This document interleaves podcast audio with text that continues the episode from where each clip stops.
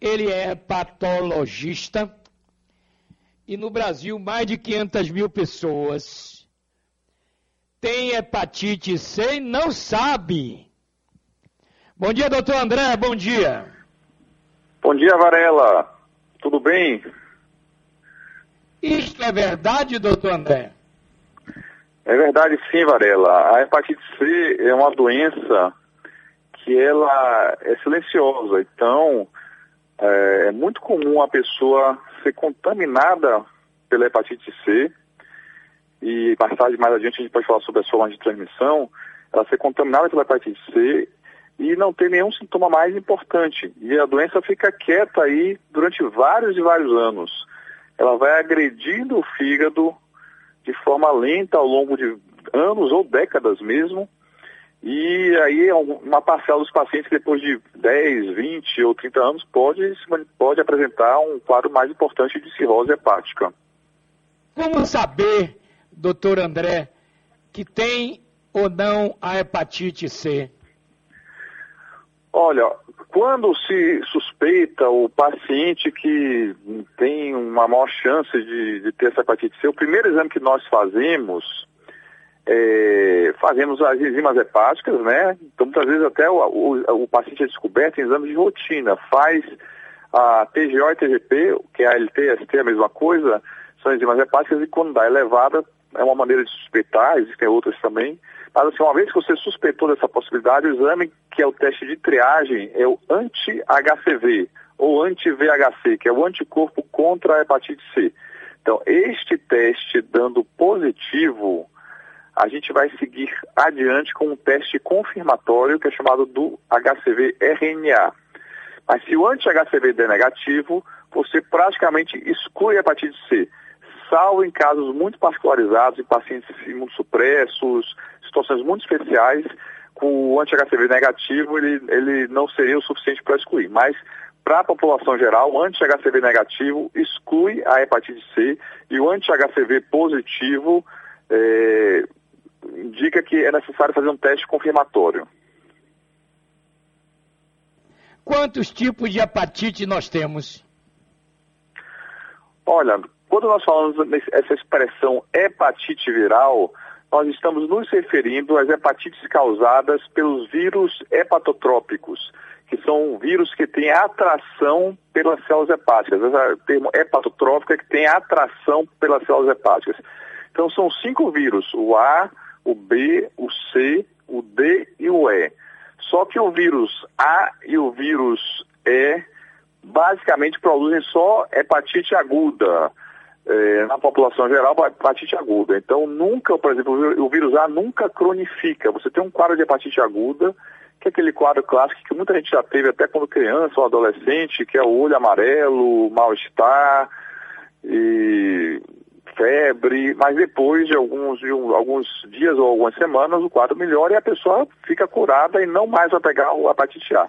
E a hepatite E, que aqui no Brasil é bem menos frequente, e também ela basicamente dá hepatite aguda. Em casos excepcionais também de transplantados, pode provocar um quadro crônico, mas ela basicamente dá quadro de hepatite aguda e o paciente elimina o vírus. Mas as hepatites B e C, essas sim são as hepatites que classicamente podem dar o quadro agudo, embora a hepatite C normalmente não se manifeste com esse quadro agudo assim típico, ela, ela é mais silenciosa, mas assim, e pode, em uma parcela dos pacientes, não todos, pode progredir com a infecção crônica silenciosa, como a gente mencionou. A hepatite D de dado aqui na Bahia não, não temos, ela é mais restrita lá na Amazônia e em alguns países do mundo. Doutor André, o senhor acompanhou o meu caso? E pelo que o seu pai me disse, e você me disse na época, que tive hepatoesteatose. O que é isso, isso doutor? É, exatamente. Existe, então, assim, existem as hepatites virais, né, como eu mencionei, que é hepatite A, B, C, D e E. E existe também hepatites de outras causas. Então, existe hepatite causada pela doença gordurosa não alcoólica do fígado, que é o, o, o paciente que é, classicamente, né, as pessoas fazem ultrassom e tem esteatose hepática. Então, o paciente que é, tem alguns fatores de risco para deposição de gordura no fígado, que não é relacionada ao uso de bebida alcoólica, E é, essa gordura no fígado, numa parcela dos pacientes, não em todos os pacientes, mas numa parcela também, ao longo do tempo, pode provocando uma hepatite. A gente chama esteatohepatite não alcoólica. Aí provoca essa hepatite, é, vai lesionando o fígado e depois de 20 anos também, 20, 30 anos, pode chegar a um quadro de cirrose. Existe também as hepatites Doutor causadas por outras situações. Sim. Doutor André, o João Calil está querendo fazer uma pergunta. Ele vai fazer agora para o senhor. Vamos lá, Calil. Tá certo. Doutor, doutor André Lira, é, bom dia. Eu, eu, Bom dia. Eu estava atento aqui a uma, a uma, informação interessante que o senhor passou, que depois eu vou fazer essa pergunta, porque a, o senhor falou sobre cirrose hepática. E sempre se associou a, a, a cirrose ao alcoolismo na fase adulta. Depois eu queria que o senhor explicasse a diferença da cirrose para a cirrose hepática. Mas o que eu quero saber, na verdade, é o seguinte: é, em alguns casos que eu tive conhecimento de, de, de pessoas, é, um dos, um dos principais sintomas da, da hepatite C seria é, a escuridão da urina. Seria esse o, o, primeiro sintoma que indica que o indivíduo está com hepatite C, doutor André? É, Calil, é o seguinte, depois eu vou até voltar aquele ponto que você falou da cirrose alcoólica, que realmente é importante mesmo. Mas assim, sobre essa questão da urina escura, na verdade, pessoas que têm um quadro de hepatite aguda, de qualquer causa, isso é mais comum até na hepatite A, que dá mais quadro de hepatite aguda, e na hepatite B também. Então, a hepatite aguda de qualquer causa, ela provoca o olho amarelo, né, que a gente chama o termo de icterícia, e com isso, a bilirrubina sai na urina e a urina fica escura, parecendo cor de Coca-Cola. Isso. Que chama de colúria, que é essa urina escura. Então, essa urina escura é um dos sintomas que ocorrem nas hepatites agudas. Nas hepatites crônicas, é, habitualmente a urina vai ficar normal. É, então, no caso da hepatite C, na verdade, a hepatite C aguda pode provocar essa urina escura, mas como eu falei, a hepatite C aguda, a gente não, não é uma coisa muito comum a gente ter esse quadro florido de hepatite aguda C. É uma doença mais silenciosa. O indivíduo pega a hepatite e normalmente não faz esse quadro de, de urina escura nem de olho amarelo. Por isso que ela vai silenciosa, muita gente não sabe que tem hepatite C. É, então, resumindo assim a sua pergunta, essa urina escura é característica de, de quadros de hepatite aguda de qualquer causa, mas a hepatite C, na verdade, ela menos frequentemente faz isso.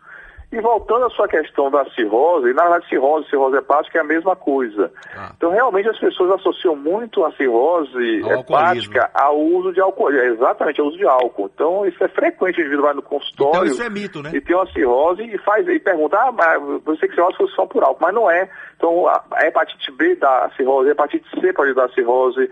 É, a gordura no fígado sem ser pelo álcool, que é a esteatohepatite não alcoólica, da cirrose, tem outras causas também menos frequentes, hepatite autoimune, então tem várias causas de cirrose hepática. O álcool é uma causa importante, mas, mas não é a única causa. Doutor André Lira, Varela. Oi, Varela. O, Sim. O seu colega, o nosso cardiologista, diz que o São Rafael está lotado de gente com Covid. É verdade isso? Varela, olha só, essa questão do Covid, é, existe um canal próprio lá do São Rafael que tem a determinação, que tem os dados sobre isso. Eu, na verdade, eu não tenho esses dados assim computados sobre Covid. Então, eu não sou a pessoa ideal para falar sobre esses dados de taxas de internamento, de como está a situação do Covid lá no, no São Rafael. É, depois eu posso até lhe passar quem seria a pessoa responsável lá para falar sobre essa questão. Olha, se você eu que, estive eu no Aliança, COVID, viu, André? Covid normalmente não agride o fígado, raramente pode provocar hepatite. Isso é uma coisa interessante de se saber, que não é comum Covid provocar hepatite, mas é, em alguns casos particularizados pode provocar. Agora, doutor André, o que é bom para cuidar da, do fígado. Porque o fígado, pra, na minha, não sei, é o órgão talvez mais importante do organismo. Não é verdade isso? É, o fígado, sem dúvida, é um dos mais importantes, né? Porque também temos, tem o coração, tem o cérebro, mas assim, sem dúvida, sem o fígado a gente não vive. Então, é um órgão que ele metaboliza as substâncias, é um órgão fundamental. Então, para cuidar do fígado, Eu diria assim que é, é, o que são fatores de risco para algumas doenças hepáticas? Por exemplo, a esteatohepatite não alcoólica que você mencionou, fatores de risco são é, obesidade, diabetes, hipertensão e colesterol elevado. Então, ter um bom controle dessas situações ajuda no controle da, do, da, da, da doença hepática. É, evitar comportamentos de risco. A hepatite B, por exemplo, é uma doença sexualmente transmissível. Tem outras formas de transmissão. Tem a transmissão vertical também, que é a transmissão da mãe para o filho. É, tem transmissão por contato com material cortante e transmissão sexual. Então, evitar comportamentos de risco é, ajuda a, na prevenção da hepatite B, por exemplo compartilhamento de material cortante, né? Indivíduos que usam usuários de drogas intravenosas, ilícitas, se você compartilhar é, sem, sem utilizar material esterilizado, você pode transmitir tanto a hepatite B quanto a hepatite C. Então, evitar esses comportamentos, esses comportamentos de riscos ajudam a prevenir as doenças do fígado. E do, em relação ao álcool, o indivíduo que bebe todo dia, mesmo que seja, por exemplo, a gente considera assim que para a mulher, se ela beber 20 a 30 gramas de álcool por dia, ou para o homem 30 a 40, durante vários anos tem risco de ter cirrose hepática. E o que são 30 gramas de álcool, por exemplo, para. O que é que corresponde a 30 gramas de álcool? Em média, duas garrafinhas de cerveja de 350 ml já já, já corresponde a 30 gramas de álcool. Então, o indivíduo que bebe todo dia essas duas garrafas, ele está em risco ao longo de vários anos de ter uma cirrose por doença alcoólica do fígado. Doutor André Lira, então a hepatite é hereditária também, é isso? Não, a hepatite, ah, a hepatite o que, é que ocorre? Às vezes a mãe pode a mãe pode ter uma hepatite C ou uma hepatite B e ela pode transmitir para o filho é, na hora do parto.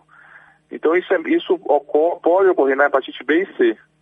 Na hepatite C é mais frequente no, quando a mãe tem uma carga viral mais alta. Na hepatite B também. Na hepatite B hoje em dia, a mãe que, que se sabidamente tem infecção pelo, pelo vírus B, o filho quando nasce já recebe uma profilaxia para reduzir muito a chance de contaminação. Então ele recebe uma vacina nas primeiras horas do nascimento e recebe imunoglobulina também que protege contra essa infecção da mãe para o filho. Muito obrigado, doutor André, pela entrevista. Varela, muito obrigado também, estou à disposição. Lembrando que é o Julho Amarelo, que é o mês das hepatites virais. Então, só para chamar a atenção dessas doenças, principalmente a hepatite B e C, que às vezes são silenciosas e as pessoas não sabem que tem, para ficarem atentas para isso. Obrigado, doutor. Grande abraço aí, viu? Para a tá e Calil. Um abraço, doutor.